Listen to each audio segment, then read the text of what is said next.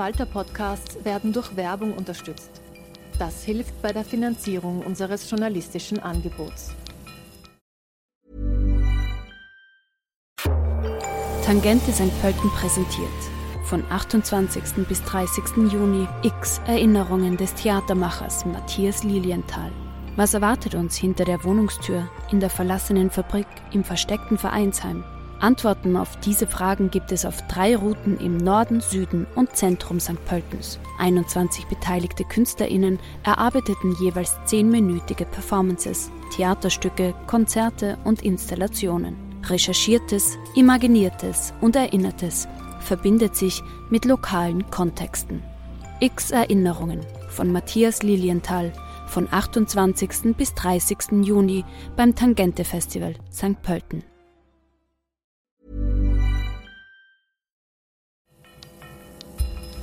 Falter Radio, der Podcast mit Raimund Löw.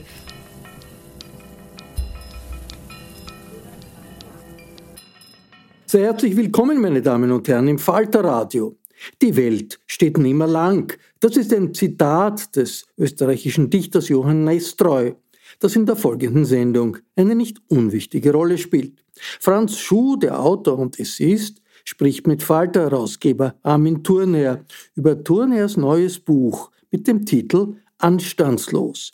Es geht dabei um Polemik und Anstand und die teils gnädigen, teils weniger gnädigen Rezensionen von Thurnherrs Buch. Philosophen und Denker werden angerufen, Kant, Montaigne und andere mehr. Zielstrebig bewegt sich das verbale Ping-Pong zwischen Schuh und Turnherr in Richtung der heimischen Wirklichkeit der letzten Jahre. Dass Parlamentspräsident Sobotka, der regelmäßig Ziel des Spotts aus Turnherrs Feder ist, angeblich äußerlich aussieht wie der junge Mussolini, das wird ebenso debattiert wie Sebastian Kurz und seine einstige Achse zu Thomas Schmidt. Die Kronenzeitung und der ORF dürfen in der geistreichen Geiselung der Machtverhältnisse und der Medienwelt in unserem Land nicht fehlen. Doch hören Sie selbst Armin Thurnherr, der sein neues Buch anstandslos präsentiert, im Zwiegespräch mit Franz Schuh im Bruno-Kreisky-Forum in Wien. Ich habe äh, durch Zufall äh, erfahren, weil, wie die Rezensionen für dieses Buch ausschaute, ausgeschaut haben. Und das war schon erstaunlich, nicht? Ich habe mir da gleich notiert, die Rezensionen stammen aus einer peinlichen Pose chemischer Scheinüberlegenheit. Also die österreichischen Kritiker haben ein merkwürdiges Vermeidungsverhalten dem gegenüber das ist kein Verdacht, sondern das hängt auch mit der Praxis dieser Kritikerarbeit zusammen. Ne? Du, du, kriegst ja, wenn du nicht angestellt bist, kriegst du 10 Euro für ungefähr zwei Seiten Profil. Nicht? Also da, das ist äh, sehr gut äh, gelenkt. Würde ich dem Gespräch einen Titel verleihen, äh, dann zitiere ich äh, einen der Aphorismen von Armin Thurnherr, wir bleiben uns doch nicht erspart. Aber bevor wir zur Sache kommen, will ich kurz oder vielleicht sogar länger bei der Form bleiben. Und äh, die Form, die im Buch einige Male richtiggehend thematisiert ist, ist das sogenannte Essay. Nicht? Essays sind, ich verdanke dem Kritiker Hans Heider den Grund, warum ich gerne ein Essayist bin. Der hat nämlich so schön gesagt, die, der, der Essay ist eine unreine Form. Aber äh, was mich äh, da nun wirklich erstaunt hat, ist, dass es offenkundig Lebensgeschichten von Essayisten gibt, äh, die über die Jahrhunderte hinweg deckungsgleich bleiben. Ich zitiere nur das folgende lexikalische Wissen. 1571, mit 38 Jahren, quittierte Montaigne sein Richteramt und zog sich auf sein Schloss zurück. Das hat natürlich bei einem dieser Kritiker die bekanntlich viel kritisieren müssen und daher wenig Zeit haben zu lesen, äh, spöttische Bemerkungen über den, über den Autor hier hervorgerufen. Ne? Da hat er Schloss, spielt sich im Schloss herum und das ist ein Motiv, das sich durch das ganze Buch zitiert und das also ganz korrekt ans Ende gehört. Äh, da heißt es nämlich, herrliche Zeiten wären das. Jetzt hat mich mein Enthusiasmus hinaus in den Park, Schlosspark, getrieben und noch zum Gebrauch des Wir verführt. Ich sehe mir das Haus an und mir fällt ein, ich bin seit neuestem per Glasfenster an den Kosmos angeschlossen ging äh, bei, bei, Glasfaser, ja. Bei Glas, also, haben, haben wir ein Glück, dass er auch da ist. per Glasfaser an den Kosmos angeschlossen. Und dann heißt der Satz, ging ganz anstandslos. Nicht? Das ist für mich als Philologen natürlich wahnsinnig interessant, dass äh, das Wort anstandslos so eine interessante Doppelbedeutung hat. Äh, nehme anstandslos, nicht? das geht so. Nicht? Und die andere Bedeutung werden wir wohl oder übel noch äh, äh, diskutieren oder, oder zur, zur, zur Sprache bringen. Ja, aber das Essay hat nun, und äh, ich soll ja auch was fragen, nicht? Das Essay hat nun eine Möglichkeit, äh, die andere Formen nicht haben. Teilweise wird diese Möglichkeit abgelehnt. Äh, das ist die Möglichkeit, die eigene Befindlichkeit ins Spiel zu bringen. Und äh, dieses Buch hat zwei äh, Sensibilitäten, Übersensibilitäten, wie ich als Leser sagen würde. Das eine ist die polemische und das andere ist ein merkwürdiger Schmerz, der das Ganze durchzieht. Das ist einer der wenigen Schmerzen, die ich nicht habe. Äh, aber äh, da ist eine, eine, eine, eine bestimmte Traurigkeit da, die ähm, ja nicht nach Trost verlangt, sondern tatsächlich nach gesellschaftlicher Veränderung. Das ist ein, ein Teil eines, ein, eines Kapitels. Ähm, jetzt frage ich dich, wie meine äh, Ärztin immer fragt, äh, wie geht's dir? Danke, mir geht's gut. äh, vielleicht einige kurze Anmerkungen zu den vielen einleitenden Anmerkungen machen. Ich habe ja als vor 100 Jahren mal Theaterwissenschaft studiert und wir waren damals sehr stolz auf eine Entdeckung, die wir gemacht haben, dass nämlich dieses Nestor-Zitat anders betont werden muss, nämlich so, wie es er selber angeblich auf der Bühne betont hat, nicht die Welt steht nicht mehr lang, sondern die Welt steht nicht mehr lang. Das, da ist sozusagen auch dieser von dir angesprochene Änderungsimpuls drin. Ja, die Montaigne-Anspielungen, naja, das ist vielleicht eine leichte Koketterie, das bitte ich nicht ernst zu nehmen.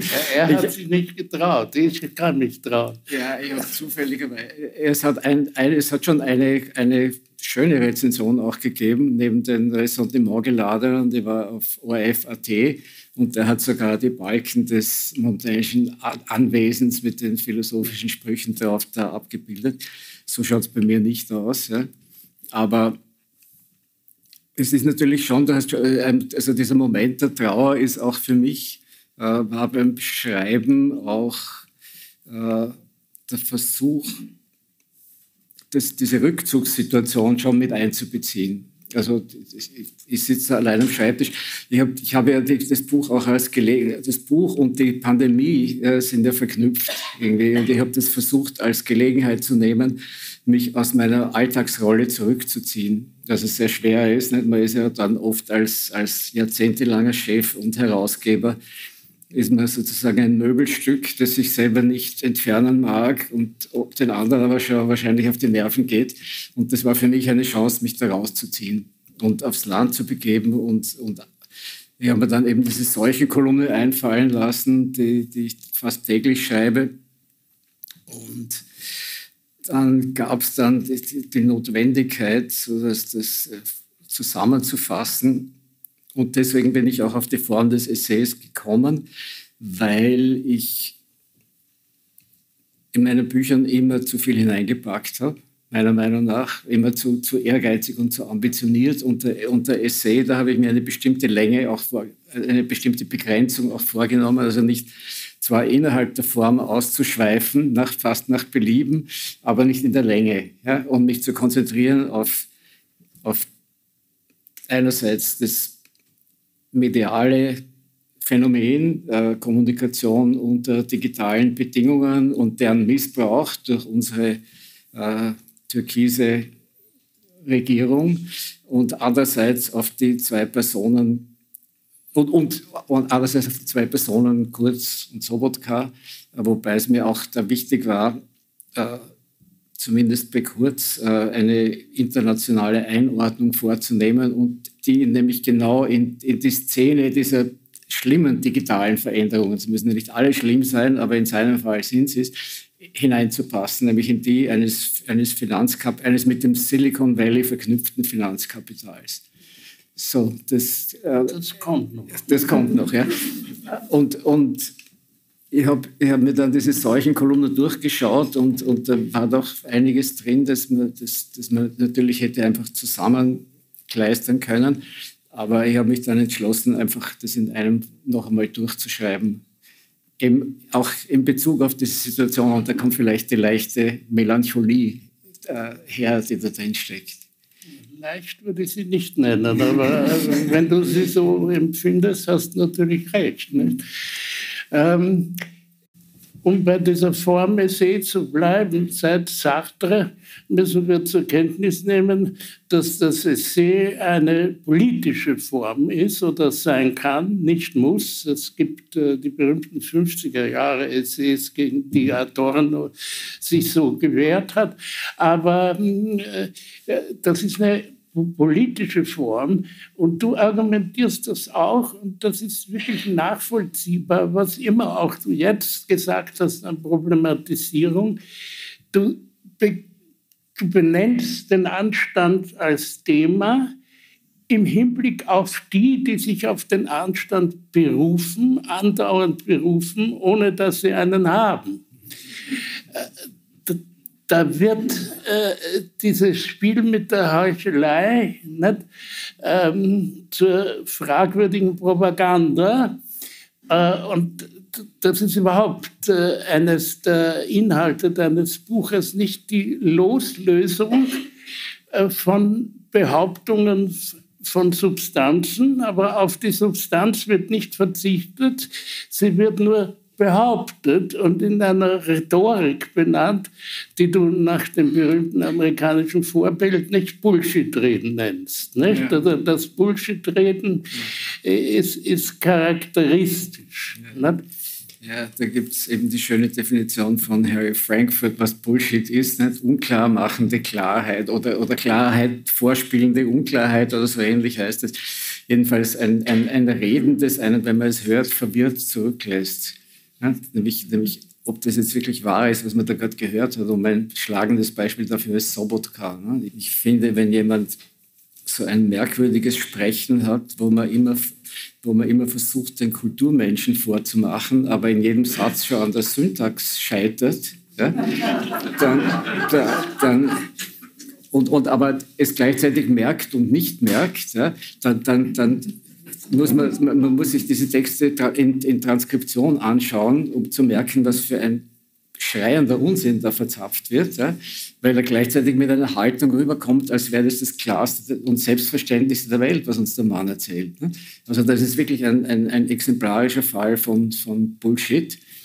Äh, es hat mich auch die, die, Kritik, die du erwähnt hast, das waren ja zwei im Übrigen festangestellte Redakteure, ja, ja. brav im, aber trotzdem, trotzdem brav im Sold. Also die haben ja daran vor allem das Schle mein schlechtes Benehmen, sozusagen using bad language, haben die, ja, haben die ja daran kritisiert, dass ich so, so unterscheide eben Kurz, der uns beschissen hat und, und bescheißt weiterhin mit großer Lust von, von, von Sobotka, der es zwar auch tut, aber dann doch nur zu Bullshit bringt. Also weit, also weit weniger nicht Geschichte. im Feuilleton oder kleine Zeitung. Nein, auch nicht im Kurier. Also das ist ganz, auch nicht beim Presserat. aber aber, aber ja, man, muss, man muss da anständig bleiben. Ne? Aber ich glaube, dass es eben eine, eine Form von Anstand gibt, die jenseits dieser, dieser, dieser hohlen Formen ist, die die zwar einerseits oft segensreich sind, Konventionen sind ja, wie wir wissen, oft ein segensreicher Schutz vor dem Schlimmsten. Auch in dem Fall bin ich ja wieder für, ein, für anständige Konventionen. Aber wenn sie, wie gesagt, in Heuchelei übergehen, dann muss man sie natürlich auf den Arm nehmen oder unterlaufen, je nachdem. Ja, du, du, du benennst ja sozusagen eine klassische Figur, äh, die der Philosoph Dieter Thome du hast die Figur schon äh, genannt, äh, nennt und die ist gar nicht so empfindlich. Also äh, wenn du äh, uns, uns sagst, wie das mit dem Pur da ist. Ja, also der, der Pur Robustus ist eine historisch sehr interessante Figur. Pur Robustus heißt so viel wie ein, eigentlich Deutsch ein Rüppel oder auf Neudeutsch vielleicht ein Disruptor. Also jemand, der eine, eine, eine, die Figur eines ja, mit verschiedenen Attributen der Kraft begabten Mannes, Puella ist es einmal nicht, sondern, sondern pur und der in bestimmten geschichtlichen Momenten eintritt und, und, und einfach mit Rohheit äh, den Lauf der Geschichte umlenkt. Kann man vielleicht an den griechischen Alkibiades denken oder solche Typen. Und äh, und, und im Laufe der Geschichte seine eigenen Gesetze aufzählen. Der exemplarische Pur Robustus unserer Tage ist natürlich Donald Trump, der, der sozusagen das, das politische, den politischen Gewerbe, das politische Gewerbe auch auf den Kopf gestellt hat, indem, es, indem er ihm seine Gesetze aus dem TV-Unterhaltungsgewerbe auf, aufgezwungen hat und, und einige andere interessante Innovationen beigetragen hat, nämlich vor allem die Etablierung der Lüge als, als sozusagen als, als freie Disziplin, nämlich in dem Sinn, dass jeder weiß, dass der lügt, ja, dass es aber keine Rolle spielt für seine Anhänger. Ja. Seine Anhänger haben sich entschlossen, ihm zu glauben. Sie wissen, dass er lügt, aber es ist wurscht, ja, dem glauben. Ja. Also ein, ein, ein, Mensch, der solche, der solche Art Regeln brechen kann, den nennt er der Tome Pur Robustus, ein dickes Buch über, über die Geschichte geschrieben, sehr interessant. Und ich habe gefunden, Trump ist... Das ist auch eine sympathische Variante davon, von Pur Robustus. Ja, ne? ja, ja, natürlich. Es, es, es, es, gibt... Es gibt alle möglichen Varianten davon. Aber ich habe gefunden, der Trump, das hat was. Und unsere österreichische Variante davon ist eben Sebastian Kurz, der viele Züge eines Mini-Trumpismus trägt, was es dann besonders charmant macht, wenn er im Fernsehen seinen Vorgänger Christian Kern mit Trump vergleicht, wie er das am Sonntag gerade gemacht hat. Das ist dann besonders witzig. Ja? Also ich bin immer noch bei, bei äh, dem Buch Robustus und der Kommunikation zwischen diesem Buch und einigen Kritikern. Ne? Und äh, da ist ja ähm, auffallend, äh, dass äh, in der österreichischen Tradition, in der deutschen auch, aber ein bisschen weniger, komischerweise. Aber die Deutschen hatten nicht so viele entscheidende Polemiker wie wir. Das Polemische hat einen schlechten Ruf. Das heißt, äh, wenn du polemisierst, äh, bist du der Bua Robustus. Das Problem gibt es auf einer hohen Ebene auch nämlich äh, als äh, Canetti seinen Aufsatz über Karl Kraus schrieb, schrieb er, er war ein äh, angriffslustiger, kriegsführender Polemiker, aber gegen den Krieg. Und das setzt sozusagen einer dieser kommunikativen äh, Fallen, also in der Psychologie nennt man das Beziehungsfalle. Ne? Das ist so eine Beziehungsfalle, dass man gegen den Krieg kämpft äh, und äh, sich selber dadurch zu, zum, zum, zum Krieger macht. Mhm. Wie man das ausgleicht, weiß kein Mensch, weil auf die Polemik verzichten ist wiederum ein Nachgeben gegenüber dem, was man polemisieren muss, wogegen man polemisieren muss. Und Polemik kommt ja vom Krieg. Ja, also man kann das auch was, was, was, was der Canette über Kraus sagte, muss man natürlich auch auf den Journalismus anwenden. Da sind wir bei meinem Problem. Ne? Ich, äh, ich kritisiere den Journalismus polemisch und bin selber Journalist. Das ist, das, das ist so. Und bringe das teilweise auch, die, bringe die Kritik auch in journalistischer Form vor. Aber ich glaube, das ärgert vielleicht die Kollegen am meisten, dass, dass, eben, dass eben diese Kritik. Ja, es gibt einen kleinen Ausweg daraus, äh, nämlich äh, den, den Walter Benjamin einmal erwähnt. Das ist dieser Ausweg, äh, dass Journalismus oder sowas keine Funktion ist, sondern ein Sein. Du kannst sozusagen eine, eine Funktion haben, ohne, also das darf nur jemand anderer über einen Journalisten sagen, nicht der Journalist selber. Ja, ja, ja. Aber jemand anderer könnte sagen, dass das Sein äh, eine, eine bestimmte Art ist. Wobei ich mir gedacht habe, ich habe mir das aufgeschrieben, das hätte ich mir wohl wirklich nie gedacht, dass da eines Tages als Schlagwort über die Tischhand generell steht Dichand mega auf Schiene. Das ist unglaublich. Seitdem er schreibt, schreibt er eigentlich immer über Dichand mega auf Schiene aber du musst erst äh, ein Journalist sein, äh, damit du das treffend ausdrücken kannst. Nicht?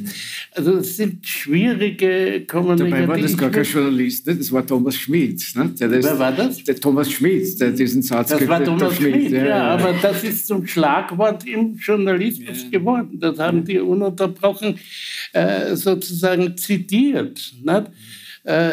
Äh, ja, und auch äh, das andere berühmte Wort, dass wir in der Boulevarddemokratie leben, von dem etwas pathetischen äh, Fritz Blasser, einem Politikwissenschaftler. Wir leben in der, in der Boulevarddemokratie. Das ist auch sehr spät gekommen. Ne? Der, der, Falter hat das sehr früh eigentlich klargelegt. Naja, wir, wir, wir, beide, wenn ich das so sagen ja, darf. Ne? Schon seit circa 50 Jahren, ne? also seit wir, seit wir ungefähr einen Griffel halten können, äh, eint, eint uns diese Kritik auch.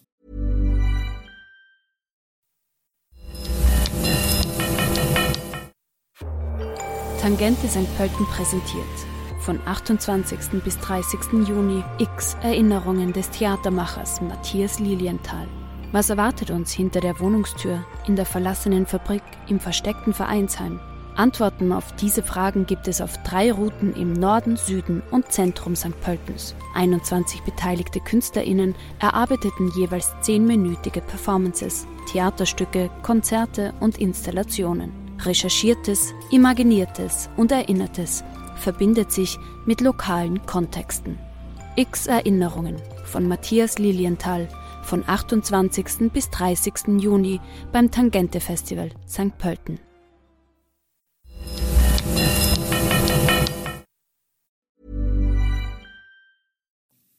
Ich, ich denke, dass vielleicht, auch wenn das, das Motiv des Rückzugs, vielleicht ist es auch, mein, wenn ich das selbstkritisch sagen darf, vielleicht ist es auch mein Versuch, dieser Essay oder, oder überhaupt essayistisch zu schreiben, ist mein Versuch, mich aus dem Journalismus zurückzuziehen.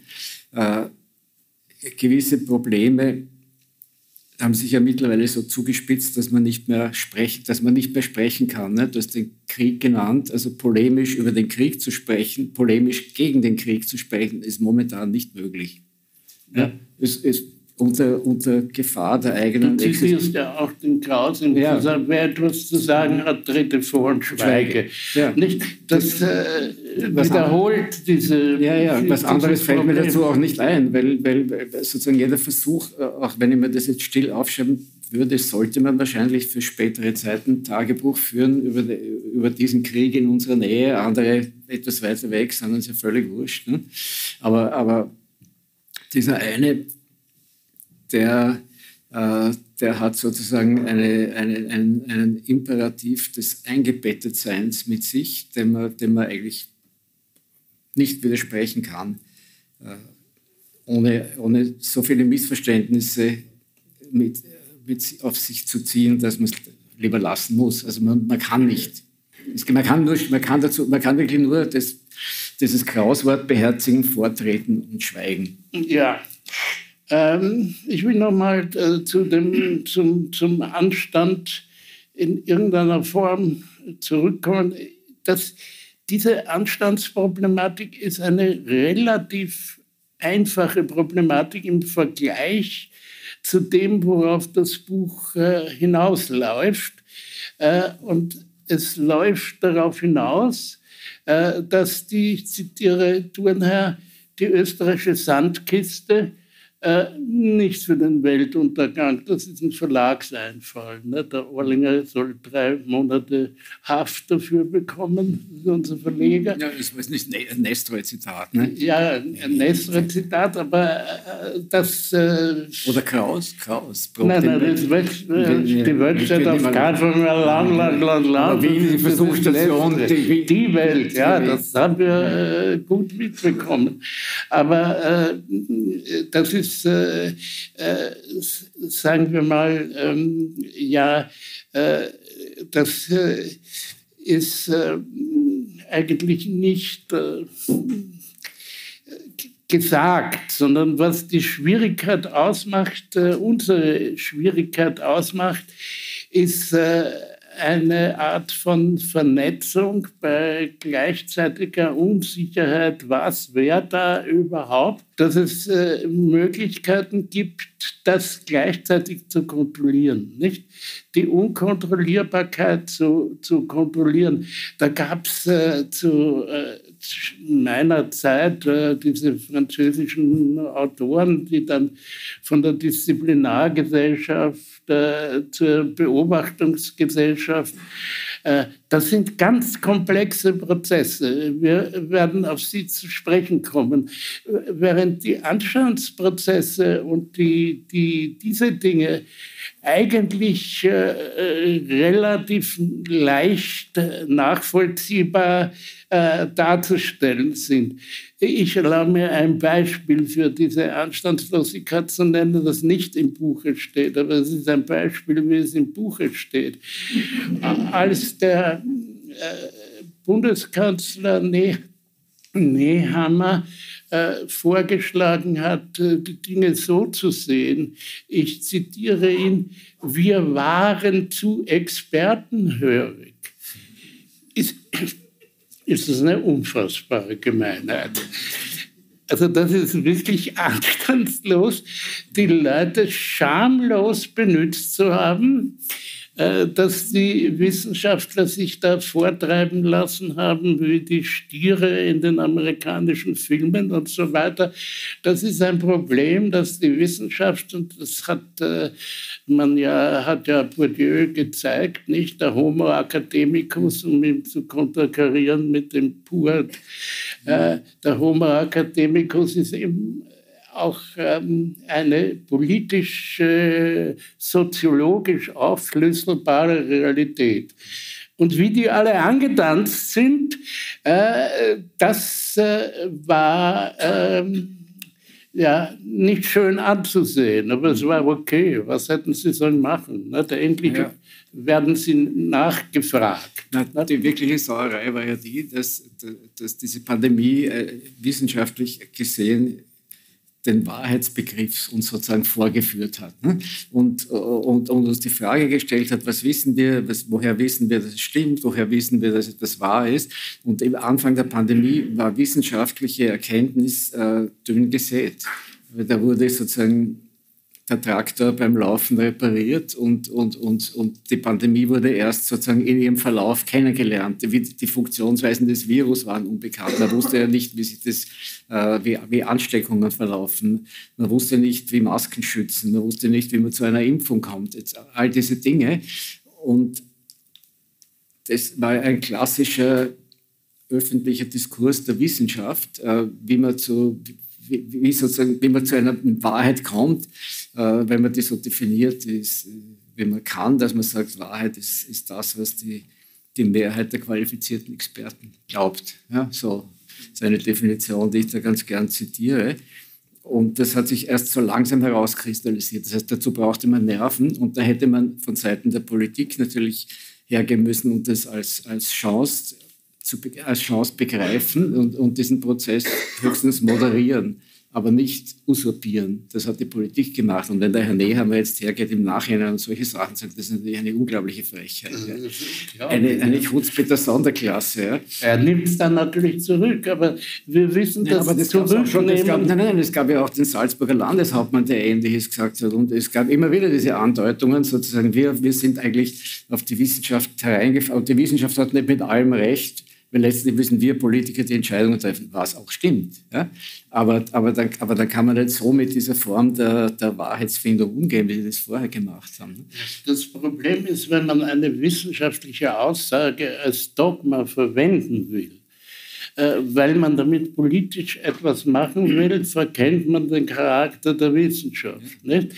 Äh, das ist Religion. Also da hat Peter Kampitz das richtig formuliert.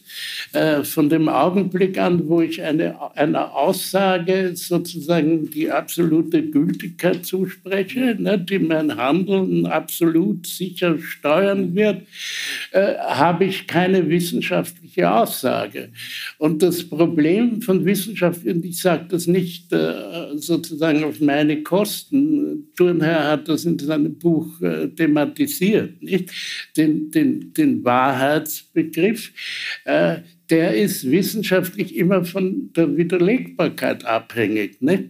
Sozusagen Wissenschaftler äh, servieren einander Thesen, damit sie sie widerlegen, nicht damit sie sozusagen ein, äh, das kennen wir aus dem kritischen Rationalismus des Popper und äh, das ist halt so mit Wissenschaft. Und äh, die, die aber auch der Soziologe Max Weber hat das unvergesslich beschrieben, nicht? Werte und äh, Sache. Nicht? Äh, die Trennung ist wahnsinnig schwierig. Nicht? Brecht hat so schön gesagt, äh, die Tatsachen sind selten nackt zu überraschen. Nicht? Äh, daher hast du immer äh, die, die, die Dinge, die du weißt, hast du immer in einer Art Nebel, der sich entweder lichtet oder noch. Äh, aber es gibt immer vorläufige, vorläufige Verfestigungszustände, die sich dann wieder auflösen und wieder verfestigen genau, und, und, und, und dann lichtet sich dann der Nebel schon zwischendurch, wenn man, wenn man, wenn man diesen Prozessen eine Chance gibt. Sich, ja. ja. Gibt, aber aber wenn, man, wenn man zum Beispiel hergeht und dann äh, geradezu wie du gesagt hast, religiös eingreift in diese Sachen, sowas wie eine Impfpflicht verhängt, aus reinem politischem Tageskalkül, äh, dann richtet man natürlich verheerende Folgen an. Das ist genau das Gegenteil von einem transparenten öffentlichen aufklärerischen Prozess, der sich dann aber nicht gegen die Politik richtet, vor allem, sondern gegen die Wissenschaft. Und dass jetzt die Leute, die das gemacht haben, jetzt hergehen und sogenannte Versöhnungsprozesse in, die, äh, in Gang setzen, das kann man wirklich nur als Verhöhnungsprozesse begreifen. Ja. Aber jetzt ist es Zeit, wir werden persönlich. Äh, ich muss zugeben, das fällt mir etwas schwer, aber wir werden also äh, persönlich, und fangen wir mal mit einer kritischen Frage an, äh, nämlich, ähm, tja, du hast den Sobotka, nicht? den also das ist wirklich eine der schönsten Passagen im Buch. Er hat sie angekündigt, äh, äh, er hat davon gesprochen jetzt hier. Wenn man das transkribiert, was der sagt, das ist ein unglaublicher Hit. Also ich, ich, ich, ich, habe, ich, ich arbeite ja wirklich, also ich habe es ja wieder aufgegeben zwischendurch, aber ich habe ja dann teilweise in der solchen Kolumne so Operettenszenen abgeliefert, ja, ja. Die, die, die, mehr oder weniger aus Inhalt in der Karl Kraus Methode, der äh, einfach aus Zitaten bestanden haben. Dieses also Herrn. Der, der Pura wird äh, burlesque. Ja, ja, die absolute, eine, eine wirkliche Operette und, und, und Szene reiht sich da an Szene. Es ist die dann hin und wieder ernste Seiten hat. Du hast äh, ja. die, das Gespräch des Anti-Antisemiten äh, mit äh, Friedmann besch beschrieben, ja. Ja, äh, wo der dann, Friedmann äh, sagt dann, äh, Orban arbeitet mit Antisemitismus.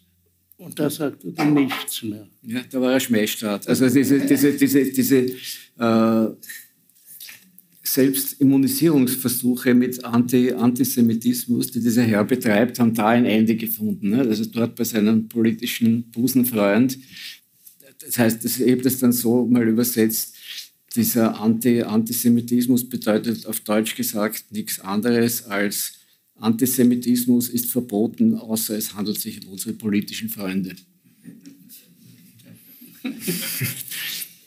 Das lassen wir ein bisschen, wie es so schön heißt, im Raum stehen.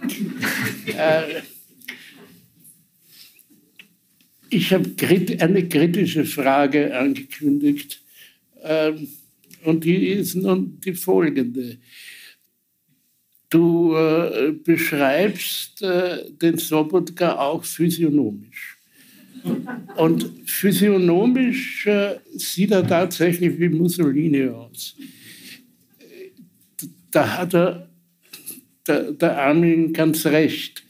Nun ist aber die Ableitung von physiognomischen aufs äh, andere äh, Lebensinhalte oder Lebensformen. Diese Andeutung äh, ist äh, ein bisschen tabuisiert und zwar mit Recht. Nietzsche hat zwar gesagt, ab einem gewissen Alter ist jeder für sein Gesicht verantwortlich. Verantwortlich. Gut. das äh, ist sicher eine Wahrheit und äh, man denke an Nietzsche mit dem Part, der ihn da sozusagen einbetoniert hat für die Geschichte. Nicht? Die andere Seite ist allerdings, muss ich sagen, und äh, ich habe ihn schon einmal zitiert heute, den Soziologen Bourdieu, äh, der hat den Begriff des Habitus. Nicht? Äh, der Habitus, äh, den führt er fast so ein wie äh, jemand, der, der eine Wahrheit behauptet, ohne sie wirklich beweisen zu können, nämlich eine Wahrheit als Bedingung behauptet. Der Habitus ist sozusagen der nach außen gebrachte die nach außen gebrachte Eigenschaftlichkeit eines Menschen. Nicht? Ist, also ich habe jüngst einmal über die Vera nachgedacht, die im Fernsehen nicht. Äh, die, die hat einen bestimmten Habitus, nicht? Und der Habitus ist äh, deutlich erkennbar. Nicht? Die, das Kostüm stammt aus den Innenstadtboutiquen. Äh, die Kostümierung ist eindeutig von einem Geschmack äh, dirigiert, der unverwechselbar ist. Oder im Gemeindebau, wo ich gewohnt habe, äh, haben alle Menschen, das ist ein Bourdieu'scher Gedanke, der natürlich solche Geschichten nicht erzählt, weil auf einem höheren Niveau argumentiert, aber die hatten alle dieselben Vorhänge wie geht das denn? Ne? Die haben sich nicht abgesprochen. Also äh, es gibt diesen Habitus. Ja, aber, aber der Habitus taugt mir beim, bei, zur Analyse des Sobotka nicht. Ich gebe zu, da habe ich, hab ich mich von meinen äh, von meinen Wutgefühlen. Bohemischen Interessen. Von meinem, ja, da, hat, da, hat, da hat mich sozusagen die, die, die polemische Antriebskraft sehr stark beflügelt und ich wollte auch dieses Tabu brechen. Es, ich finde, ein Mensch, der so viele Tabus gebrochen hat wie dieser ja, und sich so unanständig benommen hat durch seine Karriere hindurch und deswegen oder trotzdem immer wieder ein Stück noch hinaufgeschoben wurde, man braucht das nicht im Einzelnen da zu rekapitulieren, aber der verdient auch eine Bosheit. Eine, ich habe mir da einfach eine Bosheit gestartet. Das Problem ist eigentlich, dass es nicht eine Bosheit ist, weil es stimmt. Also, naja, es ist ja nicht so, dass das Bosheiten nicht immer zutreffen. Ja, ja, ja. Ne? Aber Bosheit, da steckt viel Wille, ihm eine anzutun. Aber davon ist keine Rede. Das stimmt wirklich. Wenn man den, vor allem den früheren Mussolini ansieht, das, das ist eine, eine frappante Ähnlichkeit. Und, ja, und, es gehört auch eine gewisse Art destruktiver Entschlossenheit dazu, ja, zu dieser Physiognomie. Und die hat dieser Mann ohne, ohne Zweifel. Ja.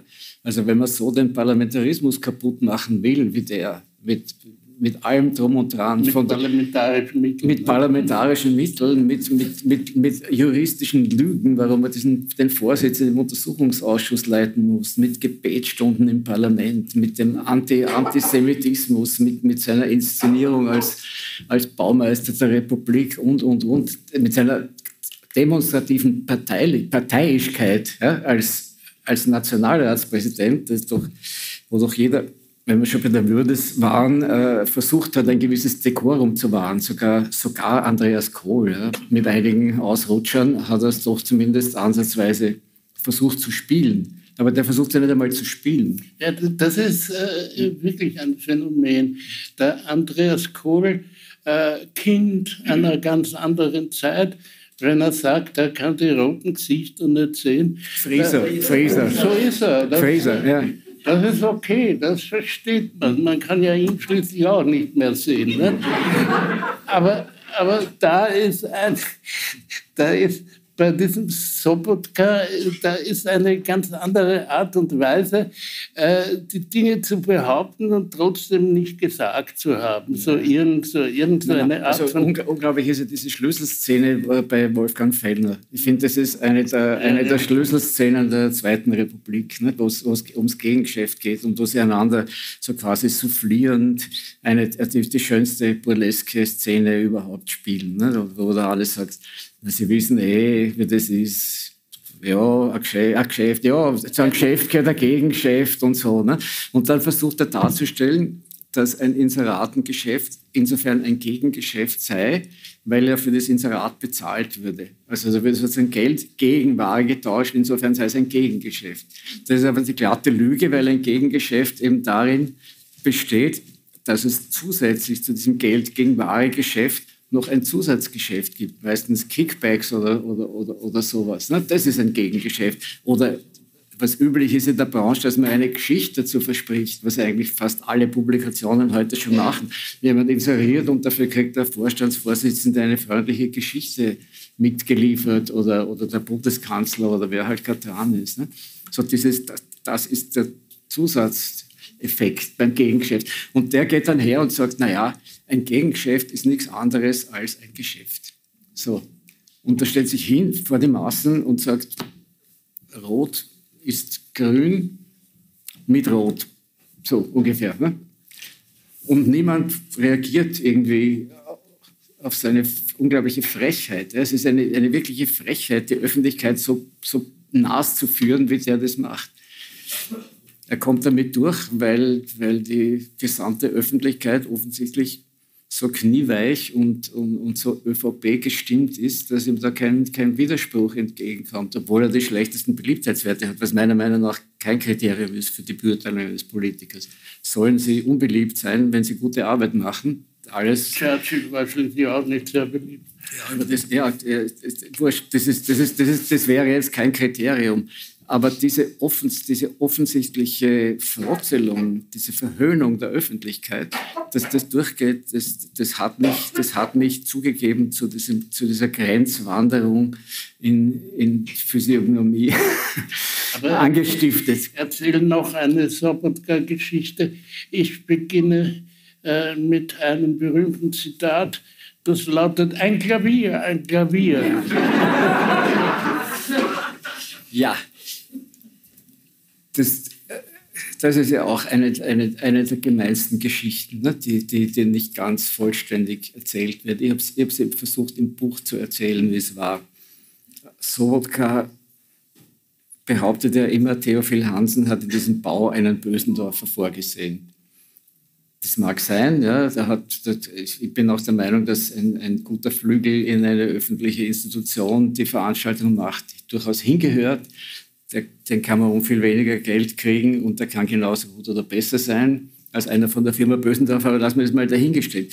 Jedenfalls war der Sobotka mit, mit Entourage in der Bösendorfer Klavierfabrik unterwegs, um ein Klavier auszusuchen. Er ist ja immerhin äh, Kapellmeister, Musikschullehrer der Ausbildung nach und dirigiert auch in Weidhofen fleißig Konzerte. Es gibt sogar CDs mit ihm. Ich glaube sogar mit der Capella Istropolitana, wenn ich mich nicht irre. Das ist ein Ensemble, das normalerweise ohne Dirigenten spielt. aber, aber jedenfalls, jedenfalls haben sie das auch mit Sobotka über die Bühne gebracht. Na egal. Äh,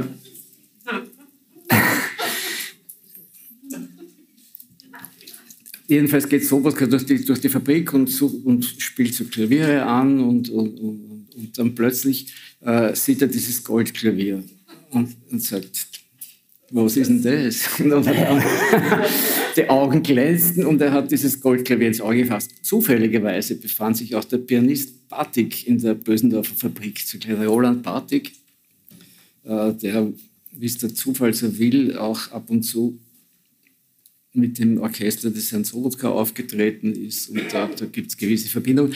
Und der Sobotka sagt, Bartik, was ist das? Ist das ein gutes Klavier? Der Patrick spielt das Klavier, sagt, ja, ist schon in Ordnung. Ne? Daraufhin geht der Sobotka, mietet diesen Flügel für einen unglaublichen Mietpreis, ich glaube mehr als 3000 Euro im Monat, in, in Leasingform und behauptet dann, als er befragt wurde, nicht ich habe dieses Klavier ausgesucht, sondern der Pianist Roland Bartik. Der arme Bartik in halbem Abhängigkeitsverhältnis zu Sobotka kann jetzt natürlich dazu nicht wirklich was sagen. Ein Freund des Bartik hat mir aber diese Geschichte so geschrieben. In einem langen, sehr glaubwürdigen Brief. Ich habe dann den Bartik geschrieben und der Bartik hat dann gesagt, ja, er würde jetzt gern mit mir reden, hat im Moment keine Zeit. Äh, ich soll noch ein bisschen warten. Und dann habe ich noch einmal nachgefragt, habe gesagt, ich muss, das Buch muss jetzt in Druck. Ich habe gesagt, ja, das ist alles wahnsinnig kompliziert. Und dann habe ich, dann, dann habe ich darauf verzichtet, sozusagen äh, seine endgültige Meinung da drin zu haben und habe die Geschichte einfach so geschrieben, wie es mir der Freund erzählt hat und bin bis jetzt nicht, nicht geklagt worden. Also so dürfte es gewesen sein. Und so sind all diese Sobotka-Geschichten, alle, alle immer mit einem gerüttelten Maß an Falschheit.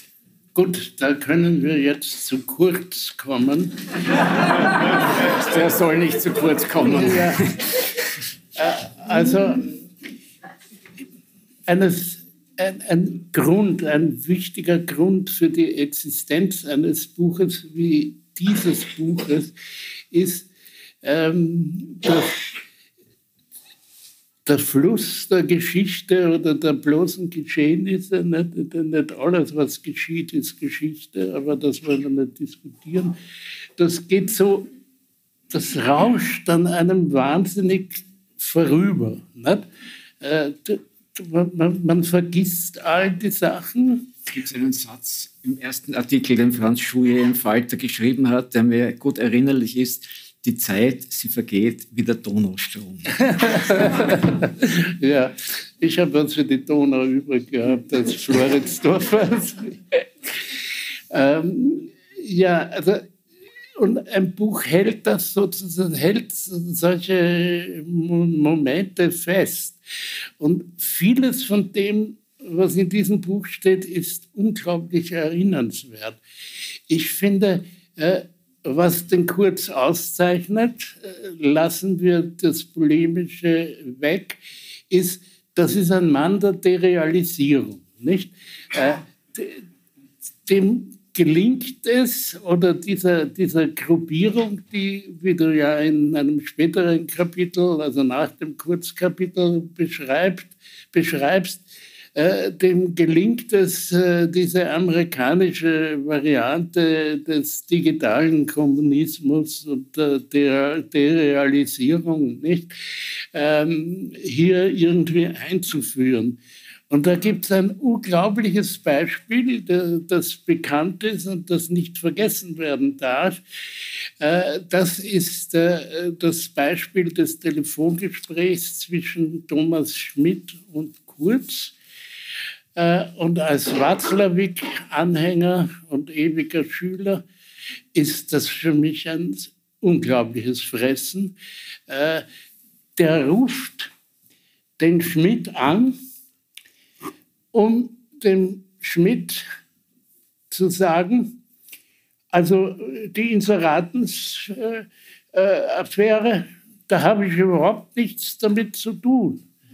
Der Schmidt seinerseits begreift, dass er das sagt, damit er darauf sagen kann, ja, klar, du hast damit gar nichts, überhaupt nichts zu tun. Und nachdem die Geschichte sozusagen öffentlich wird, kommt er kurz mit dem Tonband und spielt vor, dass er doch nichts mit dem Inseratenfashion zu tun hat. Das ist, muss man sagen, ja, das ist von Watzlawick. Ne? Während, der, während, während, der Schmidt, während der Schmidt gleichzeitig sagt, er hat, er hat, wie du richtig gesagt der Schmidt sagt, ich habe ja gewusst, was er will, deswegen habe ich ja, ja so gesprochen, wie er ja. es hören wollte. Ne? Ist aber schwer zu beweisen. Ne? Das ist das der realisierende Moment, ne? dass, ja. dass du eine Kommunikation hast, äh, wo die einzelnen Elemente nicht mehr voneinander zu unterscheiden sind und eben wanken und schwanken. Das ist auch nicht zu unterscheiden, äh, wenn man diese, an diese gefälschten Umfragen denkt, die da in News veröffentlicht wurden, mit Hilfe des Beinsharp-Tools gefälschten Umfragen, äh, ist auch nicht zu unterscheiden, wie sehr die wirklich zur Popularität des Kurz beigetragen haben. So im, im Sinne derselben Bewegung, die man vom Anstand, vom, vom Anstand sagen kann, öffentlich simulierter Anstand kann wirklich zu anständigem Verhalten führen, so kann auch simulierte Popularität zu wirklicher Popularität führen. Ne? Was, was, was dann voneinander gar nicht zu unterscheiden ist. Weil, weil das sind verschiedene Mechanismen, die ineinander greifen. Äh, wenn, wenn ich äh, als Sieger dargestellt werde, dann trete ich auch schon und, und, dann auch als Sieger empfunden werde, dann kommt dann diese Wirkung auf mich zurück und ich trete mit mehr Siegerbewusstsein schon auf und bin dadurch sozusagen wiederum gefälliger und, und, und, und kann wieder Popularität akkumulieren. Also es sind so verschiedene Wirkungen, die da eintreten, alle ausgelöst durch einen Bluff. Was sehr lehrreich in dem Buch ist, die Erinnerung daran, äh, dass dieses Evangelikale, also die Religiosität, also diese intolerante Religiosität und der Radikalliberalismus, wenn wir das so nennen. Also John Stuart Mill äh, soll das nicht wissen, dass wir das Radikalliberalismus nennen. Also dieser sogenannte Neoliberalismus, dass das wahnsinnig gut zusammenpasst, obwohl dieses Zusammenpassen eigentlich nicht logisch ist. Nein, es ist nicht logisch. Es, also, die Figur des Peter Thiel ist ja ganz charakteristisch. Mhm. Nicht? Peter Thiel, der äh, ein amerikanischer Tech-Investor ist, Unternehmer, würde man heute sagen, weil heute sind ja alle Finanzinvestoren Unternehmer, was natürlich nicht zutrifft. Aber, aber Peter Thiel, der mit Musk äh, PayPal mitbegründet hat und dann einige interessante Firmen gegründet hat, zum Beispiel die Firma Palantir, die so eine Spionage- und Überwachungsfirma ist, bei der auch die ehemalige SPÖ-Geschäftsführerin Laura Rudasch tätig ist in, in leitender Stellung, interessanterweise. Äh, und andere Firmen. Äh, dieser Thiel ist, ist ein, ein Exponent der rechtsextremen Republikaner, also libertärer Flügel, aber zugleich ist er ein Straussianer, also ein Anhänger von Leo Strauss. Mhm und ein Anhänger des französischen Philosophen René Girard, den er an Stanford äh, kennengelernt hat. Und gleichzeitig ist er ein Evangelikaler. Ja, also das sind schon sehr bunte Mischungen, die da. Äh, der ist auch von seinem, ich sag mal, Habitus her sehr interessant. Der schaut aus wie ein Darsteller von Peter Pan. Ne? Ja, ja. Eine, so Nein, er ist auch ein bekennender Homosexueller, bekennend allerdings erst mit Nachhilfe. Er, hat, er, hat, er, hat, er wurde sozusagen von einem Magazin, Gawker hieß es, äh, aufgedeckt als, als Schwuler und hat dann in einem Rachefeldzug dieses Magazin ruiniert. Das heißt, er hat eine Klage wegen Persönlichkeitsverletzung eines anderen finanziert, die dieses Magazin in, in, den, ins, in den Ruin getrieben hat. Also da war er sehr heikel, aber dann ist er aufgetreten auf einer Republican Convention und hat sich dort sozusagen als, als, als homosexueller, evangelikaler, libertärer geoffenbart. Und der zahlt dem Kurz momentan 500.000 Dollar im Jahr dafür, dass der Kurz zwischen Scheichs und Oligarchen aufmerksam hin und her pendelt und für freundliche Minen sorgt. Ne? Ähm, wir müssen irgendwie zum Schluss kommen. Aber äh, ich will an das erinnern, was ich einleitend gesagt habe, an die komplexe Lage. Äh, man hat äh, sehr oft den Vorwurf gehört, äh, man interessiere sich nur für Österreich und habe überhaupt keinen Sinn äh, für das andere die dumme Phrase über den Tellerrand, was ich als Gourmet und Gourmand nicht ertragen kann. Also über den Teller bleiben. Äh, das spielt es bei Thurnherr nicht in dem Buch. Da gibt es eine Analyse des äh, amerikanischen Politiksystems ähm, und wie das äh, in merkwürdiger Weise fast zwanghaft systemisch äh, auf äh, die heimischen äh, Politikproduktionen rückwirkt, nicht? was umso mehr eine Sozialdemokratie äh, in voller Kraft und Stärke braucht, aber wir streiten uns ja mit dem Burgenland herum. Also äh, das äh, ist äh, schon eine, eine Sache. Ich bin als Person, beim Armin kann ich es nicht voraussetzen, aber ein entschiedener Gegner der RTL-Fraktion von der Sozialdemokratie. Äh, denn diese Leute, der, der Mahansi, ne, der wird das so schön zitiert. Wie heißt der? Mahansi. Mahansi, ja, ja. ja, der Hans Ma. Ähm, und der Zeilinger oder Zellinger oder Zellhofer. was ich wieder heißt das, das, das, sind Leute, die das Verwirrspiel dieser Gesellschaft äh, an führenden Positionen mitbetrieben haben. Also der Kurz hat das äh, zwar zur Perfektion getrieben, aber wir haben auch Leute von uns dabei, äh, die de, dem nicht ferne standen. Nicht? Heute in Pension oder was immer die sind, reden sie ganz anders, als sie seinerzeit handelten. Nicht? Also ich habe mir versucht, in dem Buch äh, wirklich auf einen Punkt zu beschränken, weil ich, weil ich den Essay nicht ausufern lassen wollte. Und das ist der Medienpunkt, was man sozusagen medienpolitisch machen könnte. Und wenn man sieht, was da jetzt geschieht, dann erkennt man ja, dass, die, dass sowohl die ÖVP, aber auch die SPÖ nicht wirklich sich des Problems bewusst sind, in dem wir überhaupt stecken. Ne? Die, die machen so den ORF-Meier Stück für Stück und, und entziehen ihm Geld, machen es ihm so schwer wie möglich indem sie aber auch andererseits die Verleger fördern. Das ist die einzige Art von Medienpolitik, die die überhaupt begreifen, ist, wie können wir Gelder, öffentliche Gelder in die Taschen privater Familien umlenken. Das sind ja in Wirklichkeit sind das extraktive Familienstrukturen, die wir da haben. Und in welchem Grad das passiert, ist das, das, daran kann man die Fraktionen der österreichischen Medienpolitik unterscheiden. Die Sozialdemokratie ist da natürlich voll dabei hat auch mit Feimann und Ähnlichen das teilweise mitbegründet. Ja. Darf ich kurz unterbrechen? Ja. Also ich äh, bin ein fanatischer Leser der Kronenzeitung und sie gehört zu meinen großen Lebensenttäuschungen. Das war früher wirklich äh, das Zentralorgan der Gegenaufklärung, wie ich das ja. äh, zu nennen erlaubt habe. Das ist jetzt ein aufgeregtes Bezirksblatt geworden. Äh, offenkundig können die Söhne nicht, was die Väter zu vererben hatten. Äh, und das ist eine sehr traurige, traurige Geschichte. Nicht?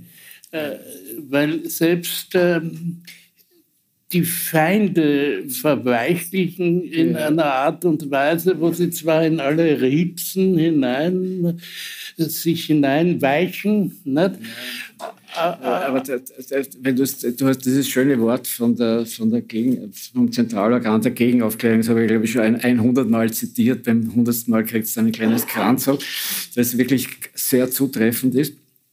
Ich glaube, das was, das, was die Corona-Zeitung jetzt macht, da gibt es ein altes Ernst-Bloch-Wort, aufklärigt. Ja. Das, das, ist, das gehört zu diesem lappigen, äh, spüligen Wasser dazu, wo, wo so ein bisschen aufklärerische und scheinmoderne Momente das dabei sind. unter uns Genossen ein gefährlicher Terminus, weil er natürlich äh, so wie Sozialfaschismus und äh, äh ein, ein, ein, kommunistischer Terminus war, ne, zu ja. dem Bloch jedes Recht hatte, weil ja. den haben sie erst recht vertrieben. Ne? äh, aus Gründen, ja, ja. die er selber nicht so gut durchschauen konnte. Ne? Aber wir wissen es, Gott sei Dank. Na, aber im Ernst möchte ich noch was zu dieser, zu, zur Lage der Kommunikation sagen, die, die offensichtlich die politischen Spieler weder erkennen wollen noch erkennen können.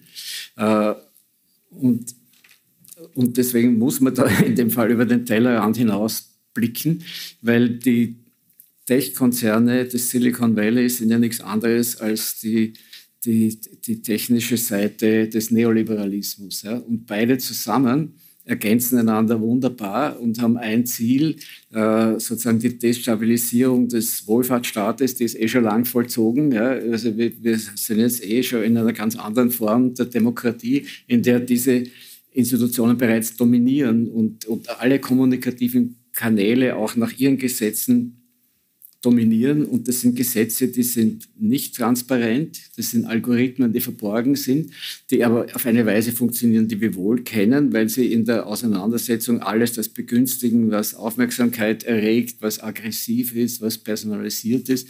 Also mit anderen Worten, alles das, was man so mit, mit, mit einem Restideal von Aufklärung, wie es der Jürgen Habermas immer vertreten hat, verbinden konnte.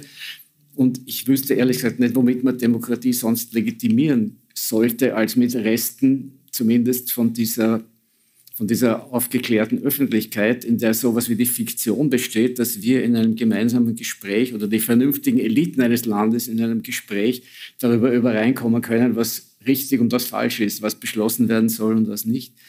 Und diese Mechanismen und die hängen zusammen mit dem demokratischen Wohlfahrtsstaat und dem soll also von diesen Kräften vollkommen das Gas abgedreht werden. Das soll ausgeschaltet werden und die Blindheit äh, nicht zu sehen, dass, dass diese Kommunikationsform ursächlich mit der Form unserer Demokratie zusammenhängt, das ist meiner Meinung nach das Grundübel. Das heißt, man müsste in Europa, um über den Tellerrand zu blicken, erkennen, dass es längst überfällig wäre, ein, eine Art öffentlich-rechtliches soziales Medium zu schaffen, in dem die Mechanismen öffentlicher Kommunikation mal zumindest versuchen könnte, anders zu machen. Stattdessen geht der ORF her und sagt, wir müssen unsere jungen Zielgruppen auf TikTok und, und YouTube erreichen und so weiter und produziert dann Inhalte, die dort auch äh, gangbar sind. Das ZDF versucht zumindest, äh, versucht zumindest so eine Initiative eines, eines tatsächlich öffentlich-rechtlichen sozialen Mediums zu schaffen. Und das ist meiner Meinung nach unabdingbar, weil zugleich, wie man jetzt sieht, die traditionellen Medien vollkommen in die Defensive gedrängt werden. Äh, an denen war natürlich nicht alles Gold und ist nicht alles Gold. Und wir haben ja den Journalismus mit gutem Recht jahrzehntelang heftig kritisiert. Aber in den besten Formen hat es doch was zu, zu, zu, einer demokratischen Kommunikation beigetragen. Und wenn wir jetzt Restformen davon, Qualitätszeitungen, öffentlich-rechtliche Rundfunkanstalten, so still und leise dahingehen lässt, ohne eine demokratische Alternative auch nur ins Auge zu fassen, dann äh, gibt man das sehenden Auges äh, die Chance auf, den Wohlfahrtsstaat durch was Neues, Adäquates zu ersetzen, was man jetzt ja formulieren müsste an dessen Stelle. Das Kabarettistische und Operettenhafte ist nicht ganz zu übersehen. Äh, mir fällt der Chef des ORF ein, äh, der ganz beglückt und glücklich erscheint. Jetzt hat er wieder ein paar Millionen eingespart für seinen Sender. Das ist äh, wirklich eine, eine, eine wunderbare Sache der, der Treue zu wem war es mir allerdings nicht, aber äh, eine Kampfbereitschaft für die eigenen Leute ist da nicht da. Nicht? Mhm. Man muss sich einmal überlegen, was sondern die sind ausgeliefert, was verhandelt wird. Ja. Man muss sich einmal überlegen, was das für ein Abstieg ist, wenn man sich, wenn man sich den alten Boulevard Kempenbacher vor Augen führt, ja, ja, der, der, mittlerweile, der mittlerweile ausschaut wie ein, ein bürgerlicher Großheros ne, im Vergleich mit diesen Typen. Ne? Also lang wollen wir nicht mehr, aber ich will doch die eine Bemerkung machen, äh, dass, äh, äh, also ich suche ja verzweifelt eine Öffentlichkeit dafür, aber das ist doch, äh, ist das noch niemand aufgefallen, dass die Kumpanei zwischen Armin Wolf und äh, diesem Kremser Politikwissenschaftler Professor, Professor Filzmeier, Professor Filzmeier, äh, der dann aber nicht nur da machen die Witze. Ne? Die, die, äh, der, der, der, Wolf äh, zeigt Ihnen ja, Herr Professor, Sie übernachten ja hier unter, meiner, äh, unter meinem Katheder hier, von dem aus ich spreche. Dann machen Sie einen Podcast über österreichische Politik. Äh, dann er, erscheint der ähm, äh, der Professor äh, mit einem Rucksack auf einem Berg. Die Kamera zeigt ihn, wie er hoch hinaufkommt. Und äh, wenn Sie einen anderen Sender suchen, ist er auch drin. Also Sie haben sozusagen überhaupt keine Chance. In der Kronenzeitung ist er auch ja, drin. Das wollte ich eben sagen. Das war eine große Leistung Bachers. Robert Menasse hat mich darauf aufmerksam gemacht, äh, die galt diese Leistung für die Nachrichtensphäre, nicht für den Sport, aber er hat strikt getrennt zwischen Krone und Fernsehen, also zwischen Krone und hat mit aller Härte gesagt Staatsfernsehen. Das war eine Errungenschaft. Äh, Jetzt äh, sind die Burschen dann gemeinsam äh, bei Stermann und Grissemann. Das ist, das ist aber geradezu die offizielle Linie. Die Politik will ja nichts anderes als den ORF, den ja wir alle zahlen mit unseren Gebühren, äh, in Kooperationen mit den Privaten hineinzutreiben. Das heißt, das, das heißt, unser Reichtum wird jetzt wiederum Leuten zur Verfügung gestellt, die weiß gar nicht, ob der Berlusconi jetzt schon aufgestockt hat, aber zum Beispiel diese Sat1 Pro 7 Gruppe, da ist er mit 25,1 Prozent Beteiligung und irgendwann hat er mal 100 Prozent. Das heißt, das heißt, wir zwingen den ORF, dass er mit denen kooperiert, dass er Sendungen und Material gratis denen zur Verfügung stellt, damit die auch ein bisschen mitspielen können. Ne? Ich will mehr das Kabarettistische herausarbeiten. Ja, äh, da gibt es einen, der den schönen Namen Hofer hat, aber der nicht der aus Tirol ist, sondern Thomas ah, Hofer. der Politikberater. Ja, ja herrlich. Thomas Hofer, Politikberater. Nicht? Ich liebe Berater, weil man muss ja... Es wird aber nie gesagt, wen er berät. Ja, wen berät er eigentlich, verdammt nochmal. Ja. Dann gibt es den ehemaligen Generalsekretär der SPÖ, der auch immer auftaucht und erklärt, die SPÖ muss sich nach, nach, nach rechts bewegen. Der sitzt mit der Frau Glück äh, vor irgendwelchen Fernsehkameras und, und erklärt die Welt. Und äh, dagegen haben wir nichts. Jeder darf die Welt erklären. Man muss ja, wenn man das moderiert, wer das überhaupt ist. Nicht? Äh, und dadurch, dass die im Schatten ihrer eigenen Existenz und Karriere agieren, haben sie den, äh, wirken sie den Eindruck von, von Scheinobjektivität. Und beim Wolf ist es wenigstens so, dass man das Gefühl hat, der hat es lustig mit ihm. Das kann man verstehen. Ja, und er ist fleißig und bereitet sich gut vor ja, und stellt kann, kritische Fragen. Und kann jederzeit losreden, das können wir auch, aber wir beenden das jetzt. Wir sind nicht so gut vorbereitet. wir sind nicht so gut vorbereitet. Danke für Ihre Aufmerksamkeit. Der erbarmungslose Rundumschlag von Armin Thurnherr im Gespräch mit Franz Schuh fand im Bruno-Kreisky-Forum am 18. April 2023 statt. Bei den Veranstaltern bedanke ich mich sehr herzlich für die Zusammenarbeit. Thurnherrs Buch trägt den Titel Anstandslos. Demokratie, Oligarchie, österreichische Abwege. Es ist im Schollnei Verlag erschienen und kann im Falter Buchversand bestellt werden. Ich bedanke mich bei allen, die uns auf UKW zuhören. Armin Thurnherrs aktuelle Texte zur Lage gibt es jede Woche im Falter. Ein Abonnement des Falter hält Sie am Laufenden. Alle Informationen dazu gibt es im Internet unter der Adresse abo.falter.at. Ursula Winterauer hat die Signation gestaltet. Philipp Dietrich betreut die Audiotechnik im Falter. Im Namen des gesamten Teams verabschiede ich mich. Bis zur nächsten Sendung.